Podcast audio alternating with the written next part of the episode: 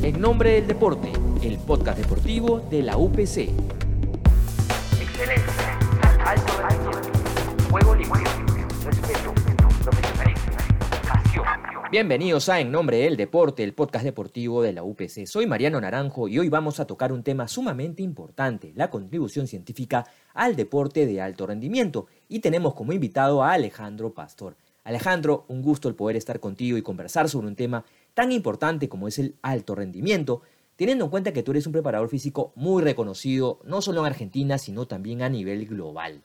Hola, ¿cómo andas Mariano? Un gusto. Eh, gracias por, por semejante presentación. Estamos bien, estamos con los dedos cruzados y pensando que de a poco vamos viendo la, la luz al final del túnel con todo esto que hemos tenido un, un año muy raro. ¿Qué te animó a ti a convertirte en preparador físico y a diferenciarte quizás un poco del resto de personas? Entiendo además que La Plata es un lugar donde, digamos, la preparación física tiene un, un alto valor también. Primero hice, hice deporte medio, medio nivel, medio pelo, eh, por cuestiones claramente de que no me daba el, el piné. Eh, me hubiese encantado jugar a algún deporte profesional, pero bueno, lamentablemente la naturaleza es sabia. No llegué a, a competir en, a, a, nivel ni nacional ni, ni tampoco internacional como jugador. Eh, después de eso dije, bueno, quiero seguir vinculado con, con, algo que me permita abrir la cabeza. Cuando estaba en la fila para anotarme en la, en la facultad, estaba entre traductorado de inglés y educación física. En esa época hacías la, una cola que ibas a las 5 de la mañana para poder anotarte en la universidad, Universidad de la Argentina, es, es, pública, gratuita y laica. Elegí educación física, pero tenía bien claro que el perfil mío iba a estar más vinculado con, con el entrenamiento, el rendimiento, por, por una, una, naturaleza competitiva ya de por sí. Y bueno, me gradué de educación física, eh, tuve la suerte de conocer grandes maestros, como por ejemplo el señor Julio Canal en la parte práctica, después de grandes docentes que me han inspirado, me han motivado en un montón de cuestiones, por ejemplo Jorge Roy, que por ahí lo, lo, han, lo han, escuchado nombrar, después amigo, compañero de andanzas, que ahora también está en, en, Perú, Juan Manuel López, que tuvo un paso por lo que es la selección de Perú. Y bueno, después un montón más de, de, de compañeros, sería ingrato no, no, nombrar uno por uno, pues sería también, además ingrato sería aburrido, pero creo que esas, esas tres personas han sido muy importantes en algunos aspectos. Y después de, de ahí, eh, terminar la carrera en La Plata, hacer la licenciatura en la Universidad de El Salvador, viajando tres veces por semana para, para Buenos Aires. Eh, en esa época, eh, año 98, 99, viajábamos en micro y volvíamos en micro, eh, y bueno, sacar el, el, el, boleto. Y lo que tenía bien claro es que había que, que romperse el alma para alcanzar algo. Eh, yo soy muy de, de, la escuela que tienen que empezar buscando las cosas, anhelándolas, anhelándolas para después aprender de hacer las propias, no de aprender solamente por aprender. Pues yo puedo aprender, por ejemplo, el Corán, y no, no soy musulmán, está todo bien, pero eh, el aprender no es hacer propio. Entonces, esto de vivirlo con, con una gran intensidad y, una gran pasión, creo que es el motor de todo esto. Y después, unas frases hechas, los límites o lo, y lo que te digan están para romperlos. Eh, no, que te digan, no vas a llegar por tal cosa. ¿Por qué? ¿Quién sos vos para decirme que si va a depender en gran parte de mí? Obviamente, después eh, hay cuestiones externas, pero si uno se, se, fija ciertas metas, no digo que es posible todo, pero está mucho más cercano de lograr el objetivo que si vos estás siempre esperando del otro. Hay cosas que aprendí en todos los deportes, y esto no es ataque ni mucho menos, sino que la mayoría de las cosas dependen de vos, no dependen ni de, los, ni de tus compañeros, ni de los dirigentes, ni de los entrenadores.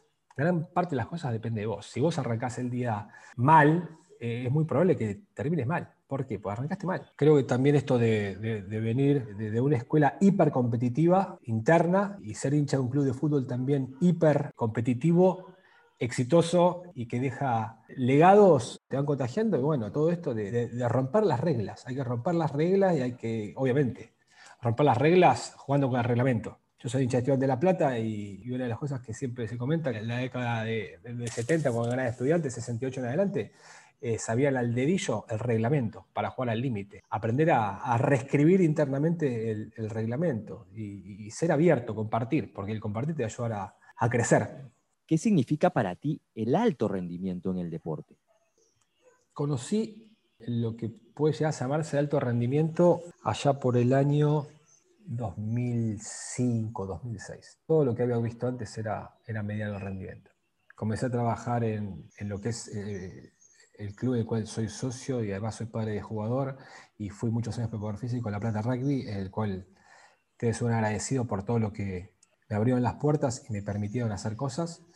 Eh, pero del 98 hasta el 2005 conocí el mediano rendimiento. El alto rendimiento implica otras cosas. Implica también empezar a, a involucrarse en, en, cosas periféricas que a veces en un club de mediano rendimiento las dejas pasar. En cambio, en el alto rendimiento no pasan. Marcan la diferencia.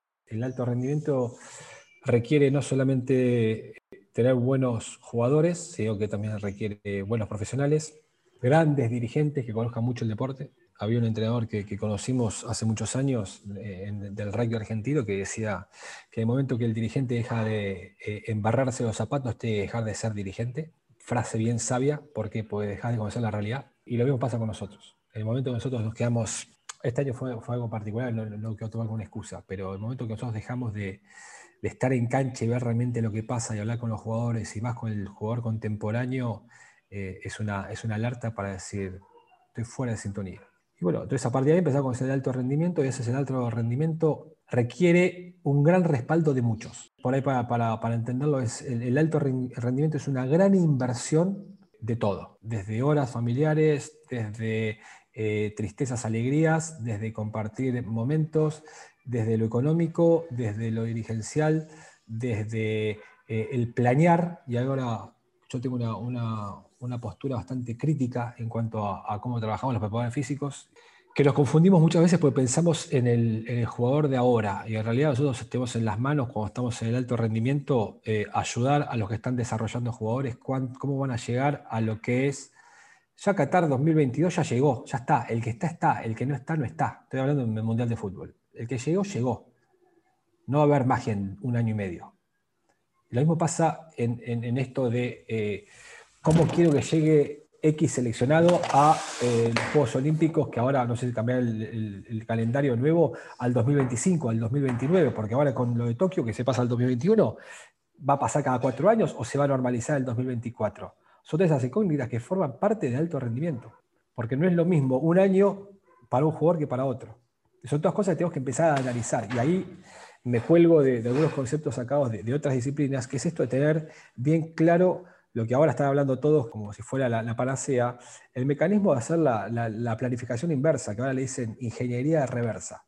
Es cómo querés llegar vos a tal momento y cómo va a ser el deporte, que nadie sabe, entre comillas, en el 2027. Te digo 2027 porque yo soy del rugby y en Francia es 2023 y el próximo mundial que ahora no me acuerdo o, todavía no está definido cuándo, dónde va a ser el 2027. ¿Cómo va a ser el ranking en ese momento? ¿Cómo vemos que evoluciona el juego? ¿Hacia dónde va? Por esto que vimos, y hay deportes que te lo reflejan, el hockey cambió, cambió radicalmente. Hoy por hoy tienen cambios ilimitados. No es mi deporte, pero son, deportes que nosotros tenemos que aprender. El fútbol está en experimentación cinco cambios. Tienes un equipo entero en el banco de suplentes. Y en la década del 80, ¿se pensaba igual? ¿Alguien pensó estos jugadores que están ahora en cancha, que iba a haber este cambio reglamentario? De poder tener X cantidad de cambios. ¿Tendiendo para qué? Para el recambio, para un calendario congestionado. También estamos hablando otro día del tema de la planificación, los sistemas de planificación. Los, grandes sistemas o métodos de planificación, desde de los rusos de 1900 y pico a la fecha, se tuvieron que reactualizar, porque no, no hay lugar. Ellos, ellos tenían un calendario de planificación bien signado por cuestiones específicas. El invierno. Hacía calor, puedo salir. Hacía frío, me congelo los huesos, todo estaba adentro. Pero bueno, y ahora que tenés torneos indoor, capacidades de mejorar los, centros de entrenamiento, todo eso, te ayuda a cambiar la planificación. Y hay que hablar con los últimos 25, 30 años, con, con, el paradigma este, por ejemplo, desde el fútbol, de la periodización táctica o el microciclo estructurado. Otros grandes hitos en lo que es la planificación. Pero bueno, Nada, son todas cosas del alto rendimiento y, saber para dónde va esto. Para mí, el gran problema que tenemos acá, el kit de la cuestión, es hacia dónde creemos que va. Y ahí yo tengo una pregunta adicional. El hecho que tú hayas trabajado en distintas realidades, y hablo de Sudamérica, has sido entrenador de, este equipo de rugby de Tonga, por ejemplo. Tonga, sí. Nueva Zelanda, pero además has estado inmerso en el fútbol, en el hockey y como tú dices, en el rugby todo este tema de trabajar en distintas realidades, en distintos deportes, ¿te hizo, una, ¿te hizo cambiar tu forma de ver el deporte y de trabajar también? ¿O te hizo madurar, vamos a decirlo así más directamente? Claramente uno cuando arranca a los, dos, a, los, 22, 23 años no es lo mismo cuando tenés ahora 46. Te agarra en otra, en otra realidad de tu vida.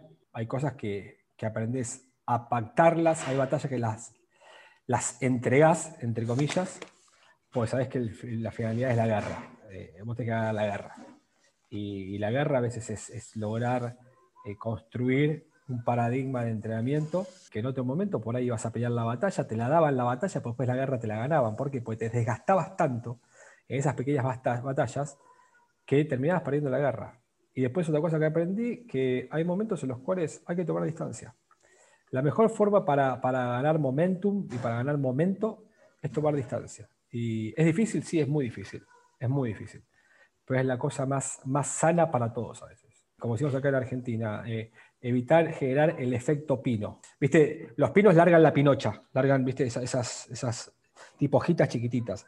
Eh, y vos fíjate que es muy difícil que, que, crezca otra cosa que no sea el pino debajo de, del pino. ¿Por qué? Porque larga un ácido. Eso. Descontamina el medio para que crezcan otras plantas. Y eso es tratar de, de cuidar y también termina contaminando los pinos más chicos.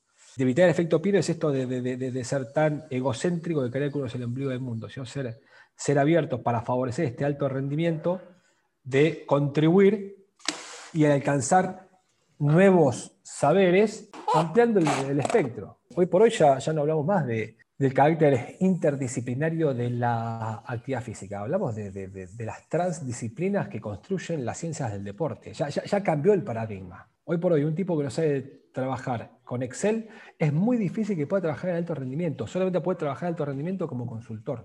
Pero cuando te que hacer un seguimiento a largo plazo de Mariano Naranjo, de cuando empezó a los 12 años y ahora tiene 23, bueno, ¿cómo fue su evolución?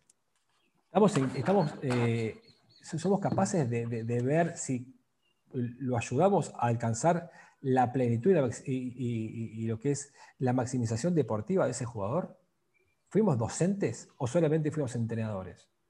Y ahí empieza todo, todo un problema filosófico y, que empieza el problema de qué tanta importancia le damos nosotros en... Hablo, hablo de Sudamérica en general porque uno tiene la suerte de estar dando vuelta.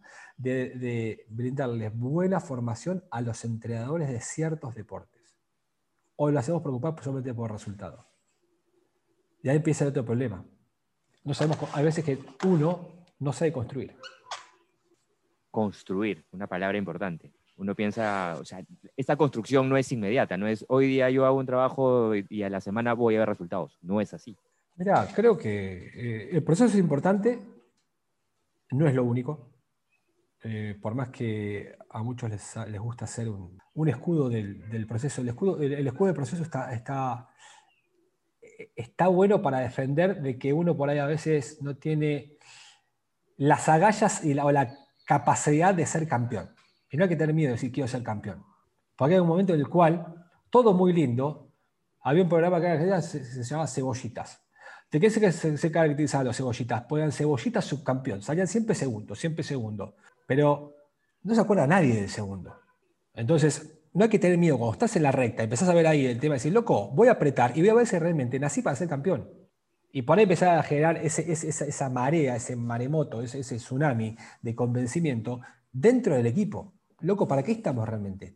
¿Estamos para, para, marcar la historia, hacer, hacer, algo único, o estamos para hacer un equipo más que jugaba bien? Ahí te, te hago otra pregunta, es que seguramente tú lo has vivido. ¿Cómo cambiar ese chip? Ya no vas a ser amateur, ahora ya eres profesional, ahora tienes que convertirte en un deportista de alto rendimiento, porque claro, es muy distinto esa diferencia entre correr porque te gusta y porque puedes ganar unos campeonatos pequeños, pero cuando ya vas al alto rendimiento ya es distinto. ¿Cómo cambiar ese chip? Se construye.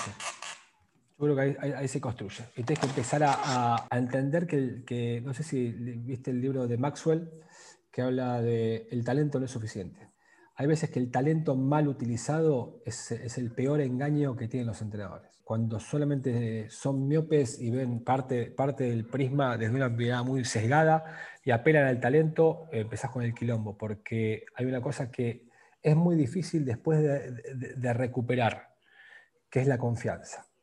Si vos a un tipo le sacás la confianza, al margen del humano, ¿eh? la confianza del que está haciendo bien las cosas, le cuesta mucho al tipo de proceso recuperar la confianza. Porque no es solamente la confianza interna, sino también la confianza con los otros. Soy un fanático de esto de, poder trabajar con, con gente que nos ayude para explotar al 100% las destrezas mentales, las destrezas mentales del jugador. No me gusta hablar de, psicólogo ni mucho menos, sino un especialista en, destrezas mentales, que, un tipo realmente diga, esto es lo que tengo que eh, tener como panorama general para este equipo, pero dentro de, esta, de, este, de este equipo tengo este subequipo, que son, suponte, grupo de líderes. Tengo que ir con este mensaje para que ellos contagien, generen una pandemia de buen sentido dentro del equipo. Porque, porque si, si a veces no, no llegamos con el mensaje, por más buen entrenador que sea, por más buena este video que tenga, por más buen preparador físico que tenga, no va a andar. No va a andar. Pues estamos trabajando con seres humanos. Y sobre todo en, las culturas nuestras. Se debe pensar entonces más que en lo colectivo que en lo individual. Te digo esto porque igual cada persona dentro de un equipo tiene una personalidad diferente, tiene un biotipo distinto. ¿Cuál, es, cuál sería ahí tu consejo o, cómo lo aplicas tú en tu caso? Como dice el gran Mike Cron, entrenador de Scrum de los, de los All Blacks, honestidad brutal. Somos todos grandes, somos todos hombres, eh, y como estamos armando un plan, eh, hacer una especie de fortalezas y debilidades del mismo y hacia dónde queremos ir, pero decirnos toda la verdad y, evitar las medias tintas. Esto de vamos para allá y como te voy a contar una anécdota. Había, había un entrenador que, que trabajábamos juntos frente a un nuevo desafío hace el año 2014 al 2016 que estábamos elaborando un proyecto bastante grande, bastante bueno y desafiante. Y en un momento eh, era como, como, muy tradicional el modelo. Entonces empezamos a debatir eso y él me dijo, estamos sentados entre todos los que estábamos tomando decisiones para el proceso. Yo, dijo, muchachos, yo como líder les pido por favor que confíen en mí, fíjate la palabra que usó, que confíen en mí durante estos primeros 3, 4 meses para arrancar. A partir del tercer, cuarto mes nos sentamos de vuelta y empezamos a ver para dónde vamos. Indirectamente, eso que hizo fue ir a las bases, conocer lo que ya tenemos en la cabeza para partir de ahí empezar a, después de un análisis, generar un proceso. Pero voy a algo muy simple, la confianza. ¿Por qué? Porque estamos todos de acuerdo de que la pared que tengo atrás es blanca y no, cabe duda y nadie va, nadie va a... y, el que lo niega eh, o el que trata de cambiar el mensaje es una persona que está tratando de transgredir, la realidad. Y no hay peor cosa que cambiar la realidad. Con las cosas que pasaron ya está, ya pasaron. Ahora, ¿qué puedo hacer? O estar con predisposición para cambiar, o me quedo aferrado al llanto, al típico tango de la mila que yo quería me dejó por otro tipo. Y sí, bueno, el tango es de eso, vive de eso, y el argentino vivimos de eso. Bueno, cambiar la cabeza, cambiar la cabeza, y creo que el sudamericano también es muy de eso, de quedar pensando, ¿qué hubiera pasado si la pelota, bueno, por algo no entró la pelota? ¿Por qué no entró la pelota? Por esto, esto, esto. Listo, ¿qué vamos a hacer para solucionarlo? A la miércoles. Chao. Y dejar de llorar con cosas que son incambiables. Son pocas las cosas que pasan por azar, por azar. La mayoría de las veces son por, no por casualidad, por causalidad. Y fuera, de, fuera del tema del azar, como tú lo estás mencionando, está también hoy lo que representa este tema de la tecnología. Es importante usarlo bien. El tema está en la sabiduría de utilizar el dato. Ahí está, el, gran camino es pasar de, analizar el dato a la sabiduría. Esos, esos eh, grandes entrenadores que ven, ven un, partido y dicen, mm, viene por acá. Eh, te, doy un ejemplo bien concreto. Son esos, tipos que, tienen mucha experiencia y tienen mucho dato y tienen ese, ese, ese camino lógico de decir, esto ya lo viví, ya lo vi, a no ser que pase algo raro, va a venir por este lado. Y lo mismo pasa con el entrenamiento deportivo. Vos empezás a, empezás a ver, empezás a ver datos y dices, mm, esto me sirve y esto tengo que cambiar para lograr tener cosas exitosas. Y, probablemente eh, hay que ser realista, hay que ser realista. Eh, no, no hay que subirse a la marea, como decimos acá en Argentina, el, vende humo, el flago que vende humo. Milagros no voy a hacer. Lo que sí, lo que te voy a aportar es trabajo. Eh, y, para eso necesitamos confianza y, ayudar al, jugador a que gane la confianza, o al deportista que gane confianza. el número, bien visual, bien cuantitativo, muchas veces puede ayudar al deportista a desenfocarle un poco para bien. ¿Por qué? Porque un jugador puede jugar muy mal un partido, para decirle, escúchame, las líneas de carrera que tuviste fueron buenas. Los métodos de alta intensidad fueron buenos, tuviste tu pico de máxima rendimiento. Por ahí no jugaste bien, tuviste un día malo en la toma de decisiones. Laburemos eso. Pero le di un mensaje positivo al jugador. El jugador sabe cuando juega mal. Y no es que te contó uno. Es porque lo, aprendiste a aprenderlo y lo aprendiste porque lo hiciste tú, tuyo, propio. ¿Se puede decir que, digamos, la contribución científica hoy en el deporte existe? Sí, muchísimo. ¿Y cómo se, cómo se visualiza o cómo se comprueba? Primero, mucha paciencia, mucho mate. mate en, ambos sentidos. Mate para tomar mate y mate de, cabeza para eh, usar la estadística y probablemente los números generales para, tomar decisiones. Hoy por hoy, dependiendo del deporte, hay diferentes tipos de, parámetros o variables que son rey. Eh, y a partir de, de, que es rey pasa a, tener un dios que es el contexto. Es muy raro que, un equipo que tenga eh, mala dinámica le vaya bien. Puede haber un contexto que te favorece a que tenga resultado, pero es la excepción a la norma. Vos podés tener, por ejemplo, un, partido que por ese plan de juego te vaya bien. Tú estés preparándolo X cantidad de días pero hay que ver en el largo alcance hacia dónde vas después. Lo que hablamos poner nosotros acá, una, mancha no hace al tigre. Yo porque vea un gato con una mancha no voy a decir que es un tigre. Sigue siendo un, gancho, un gato manchado. Eh, el problema está cuando yo, quiero eh, a, la, a, la, carencia de resultados o a la carencia de cosas, creer que es un tigre. Y ahí estoy viendo una fantasía. Y la fantasía me lleva a confundirme. Entonces, me parece que lo lógico en la tecnología aplicada al deporte es esto, de conocer muy bien el deporte, las demandas, conocer lo que pasa por posiciones, qué pasa por rol, a qué quiere jugar el cuerpo técnico y cuál es el alelo o construirle un alelo al deportista. Porque si el deportista no empatiza con lo que vos estás teniendo y con, con lo que vos estás, no lo hace suyo, no lo aprende, estás frito. Por más que lo intente. No lo siente suyo no lo siente suyo. Y a veces grandes entrenadores fracasan con ciertos eh, jugadores. ¿Por qué? Porque no empatizan. Y por ahí entrenadores con mucho menos pergamino, mucho menos conocimiento, pero, pero eh, excesivamente empáticos con algunos eh, jugadores de ciertos equipos, logran resultados maravillosos. El sumum es cuando tenés ambos. Porque pues empieza a pasar también que cuando medida que se, achica la pirámide del rendimiento, el alto rendimiento, el tipo que es talentoso, se rompió el alma entrenando, es un estudioso del deporte, un loco que, de, detallista, estoy hablando del deportista, va a pretender que además que vos le transmitas algo, le aportes algo para que juegue mejor o para que se desempeñe mejor. Ese es el sumum.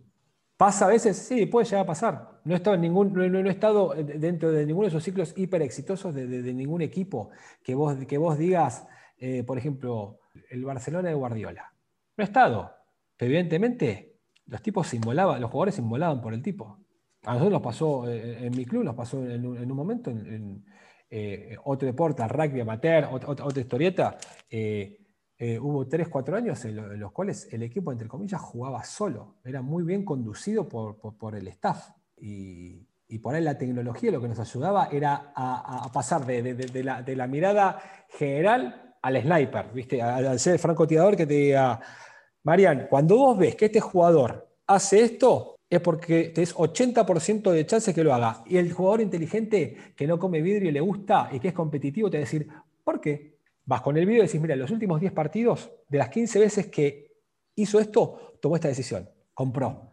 Tú le estás dando 8 de 10 respuestas correctas. Entonces el tipo lo aprende, lo aprende y lo hace suyo. Y cuando le sale bien, ¿qué ganas vos? Confianza. Pero cuando le sale mal, no dice, eso es un chamullero. ¿Por qué? Porque vos le mostraste de las 15 veces que el 80% hacía eso. ¿Está la, la, excepción de la regla? Sí, el contexto. Pero no deja de creer, porque vos le diste herramientas para que él mejore. Es lo que se conoce como la lectura, la comprensión del juego. ¿Cuánto tiempo nosotros tomamos como para, para enseñarle al deportista a que entienda lo que queremos hacer realmente? ¿Hacia dónde queremos ir?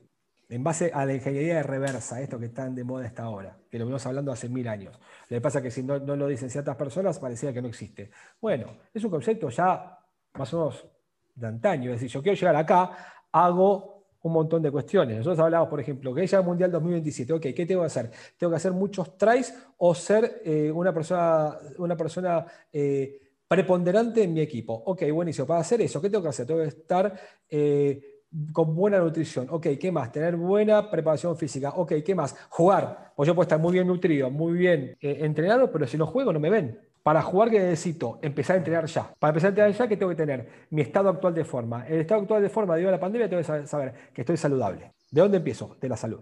¿Por qué? Porque quiero llegar bien al 2027. ¿Cuánto tengo? Siete años. Entonces, este, ahí está el tema de qué querés hacer. ¿Lo aprendes y lo haces tuyo, el ciclo, el ciclo olímpico, lo que sea? ¿O sos un mero espectador? Vas al cine y ves la, ves la película. O vas y te metes en la pantalla. Ahí está la diferencia. Y ahí está la importancia de este llamado entrenamiento invisible. O sea, ok, entrenaste un día, pero después te preocupas por cuidar tu cuerpo, comer bien, alimentarte bien, dormir horas, etcétera, etcétera. Totalmente de acuerdo. ¿sí? Creo que, que, eso es, es, ABC. Nosotros cuando entramos a cualquier institución, eh, hoy por hoy estoy trabajando con una empresa que se llama Catapult, que hace la parte de asesoramiento de tecnología deportiva y, demás. Lo que vemos en común denominador de, de muchas instituciones es que tienen todo. Pocas veces estructurado para que funcione y evolucione. Muchas veces funciona la estructura, pero ves que no evoluciona. Entonces ahí empieza el cortocircuito. Y empiezan a apelar por ahí a recetas mágicas. Y ahí empieza el gran problema a veces. Eh, ya que recetas mágicas no hay. Hoy, como, como es conocido, Alejandro, nos damos una, esta llamada crisis sanitaria, la pandemia, ¿cómo puede afectar en, los deportistas? ¿no? Mm. ¿Cómo recuperar ese alto rendimiento? Pues porque no es lo mismo estar en casa que estar en el campo. ¿Cómo, cómo trabajar, cómo planificar eso? De a poco está volviendo a una pseudo normalidad. Está viendo que eh, con ciertos protocolos eh, más o menos estrictos se está volviendo a una pseudo normalidad de entrenamiento. Creo que lo que te ayuda mucho como deportista es la claridad de plazos volver a tener un plazo te puede llegar a ayudar en eh, reencarrilar el, navío y, volver a, ponerlo con, la, con, la, proa a destino. Eh, creo que sería de gran ayuda por parte de las instituciones poner calendarios, por más que sean tentativos, poner un asterisco de al lado que digan tentativo, de a poco a medida que se va acercando la fecha ya a ratificarlo cada vez más, pero este, esta claridad del norte eh, al deportista, sobre todo al deportista contemporáneo, lo ayuda, porque ya no, no es juega por jugar, por todo lo que hablábamos, hay una estructura alrededor de un deportista. Y me parece que también hay que pensar en esto de ayudarlo mucho al deportista con las destrezas mentales, porque no todos somos iguales y hay tipos que le ha pegado más o menos esto de, del encierro. Creo que hay que buscar un, un apoyo mucho más integral del deportista, me parece. ¿Cuál crees que fue de pronto el trabajo que hasta ahora dentro de tu carrera te ha brindado una mayor satisfacción a nivel deportivo? De, mi punto de vista profesional, al trabajo en el club, al trabajo en, el club de, rugby con el cual me formé, me forjé y tuvimos la suerte de, después de muchos años de, esfuerzo, paciencia y buenos recuerdos y, otros diferentes, haber salido campeón y estar dentro de un ciclo exitoso. Eh, desde el punto de vista egoísta, personal, creo que haber estado con un país que no es el tuyo eh, en el Mundial de, Rugby. Pero creo, que si tengo que marcar dos hitos. Uno es, haber transitado un montón de años y formando eh, una buena, que en un momento fue un buen legado, creo que después terminó siendo una herencia en el club. Y, después haber sido partícipe del Mundial para, para con Tonga, que no es más que agradecimiento con ellos. ¿Y qué tal esa experiencia de Tonga? Yo, leí algunos artículos en la cual tú no llegaste a ir al país, sino este, en Australia o Nueva Zelanda, si no, no haberle ido mal. Historia larga, cuento corto. Año 2000 me voy a Nueva Zelanda a hacer un curso de preparación física para rugby. Año 2000, ¿eh? hace 20 años atrás. Conozco a Matt Blair, Matthew Blair.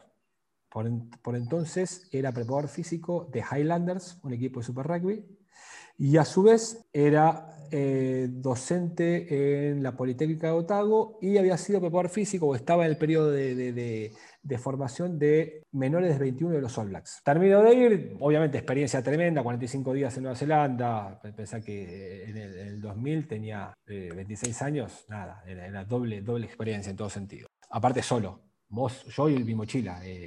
2016, eh. cuando vuelvo a, Argentina, después de haber estado haciendo el, trabajo de, consultoría y trabajar de, alto rendimiento de la Federación eh, Brasilera de Rugby, previo a los Juegos Olímpicos y, a lo que fue el Seis Naciones. Ahí decido volver a Argentina por, cuestiones de, cambiar el norte, de la, motivación, y me pongo a, ver de hacer algo más para, aprovechar ese año de poco trabajo en campo para hacer algo de, formación. Entonces decido ir a las bases y me pongo en contacto con Nueva Zelanda, porque Nueva Zelanda había salido campeón del mundo 2011 y 2015.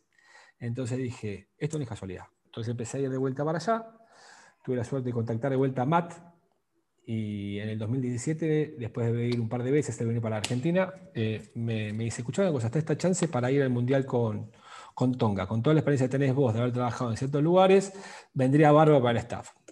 Yo dije, sí, dale, pensando que era la típica, viste, cuando te vas de viaje, che, con un grupo que no conoces, che, que no se corte, nos seguimos viendo. Dijo, bueno, listo, me, lo hice el compromiso. Y en septiembre me dice, escuchó una cosa, ¿tenés pasaporte al día? Digo, sí, te van a llamar para ultimar detalles y venía a la ventana. La ventana es, viste, el periodo de competencia de, lo, que, dicen la ventana de otoño, pues el otoño hemisferio norte de, de, rugby que va a jugar en Irlanda un par de partidos. Tuvimos una buena ventana, 2018, eh, contacto vía online, nada de, vernos. Dije, chao, se pinchó. Me llama a fines de 2018, mira, hasta esto, te voy a ser sincero, eh, las grandes charlas te dan grandes enseñanzas. Y, una de las charlas fue, mira, te voy a ser sincero, el lugar está entre vos, un australiano y un pasante neozelandés. La cuestión que en esas cuestiones, cuando íbamos presentando los trabajos, teníamos reuniones y iban pimponeando para ver a quién le convenía más, eh, me dice Matt, mira, no digas nada, pero van a, van a elegirte a vos. Yo me quedé duro, dije, ¿qué pasó?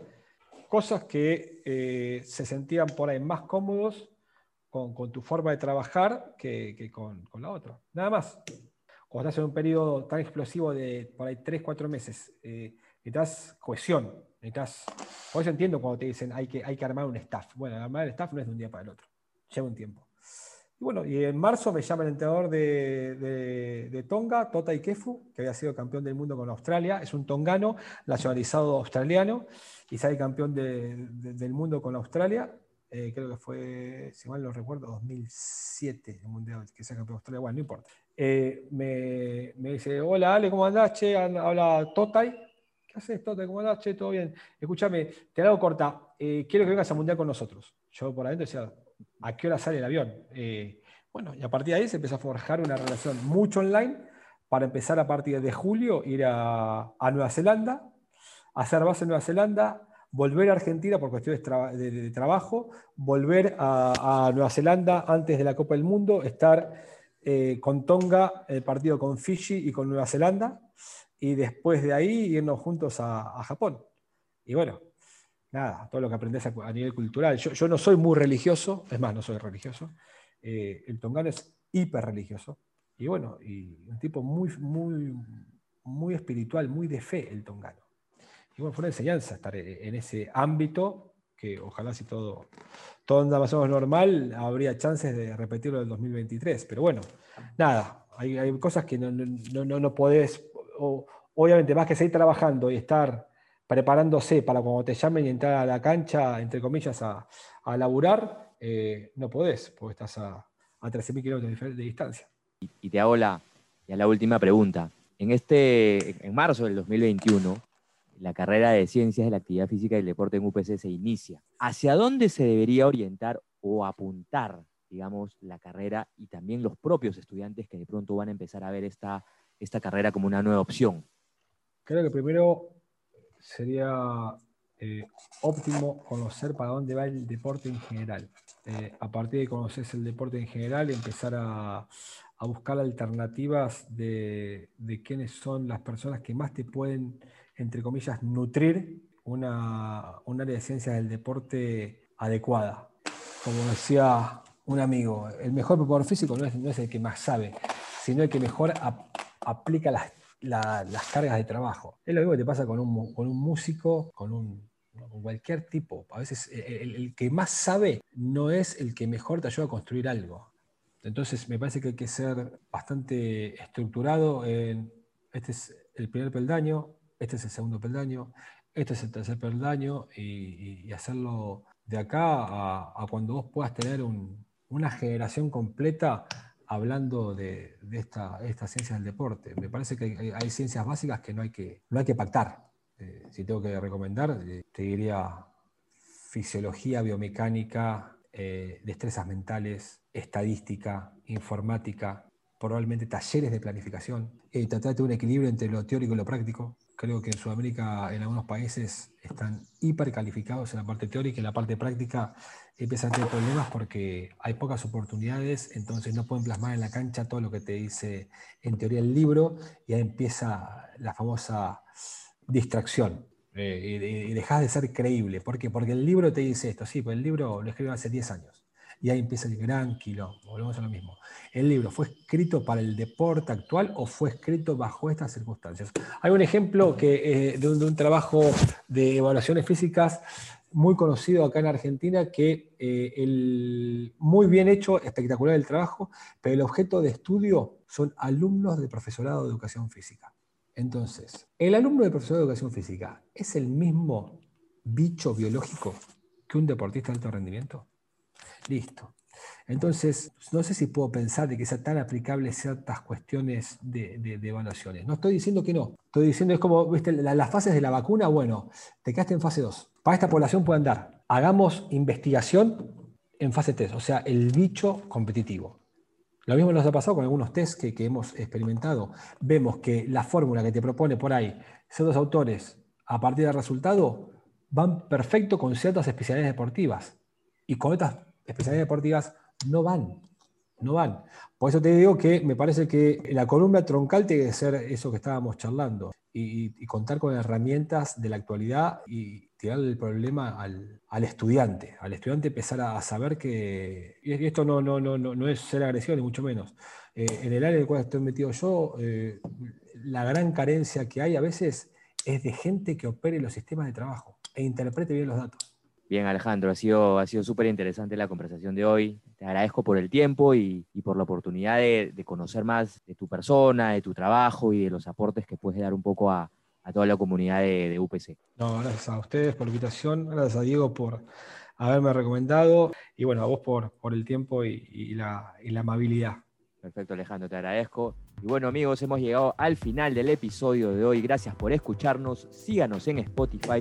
Y si les gustó este episodio, déjanos un comentario y compártelo para que la comunidad de apasionados por el deporte siga creciendo. Este podcast deportivo llega gracias a Deportes UPC. Síganos en Facebook, Instagram y Twitch como Deportes UPC. Nos encontramos en el próximo episodio, siempre con los mejores especialistas que hablarán en nombre del deporte. En nombre del deporte, exígete, innova, UPC.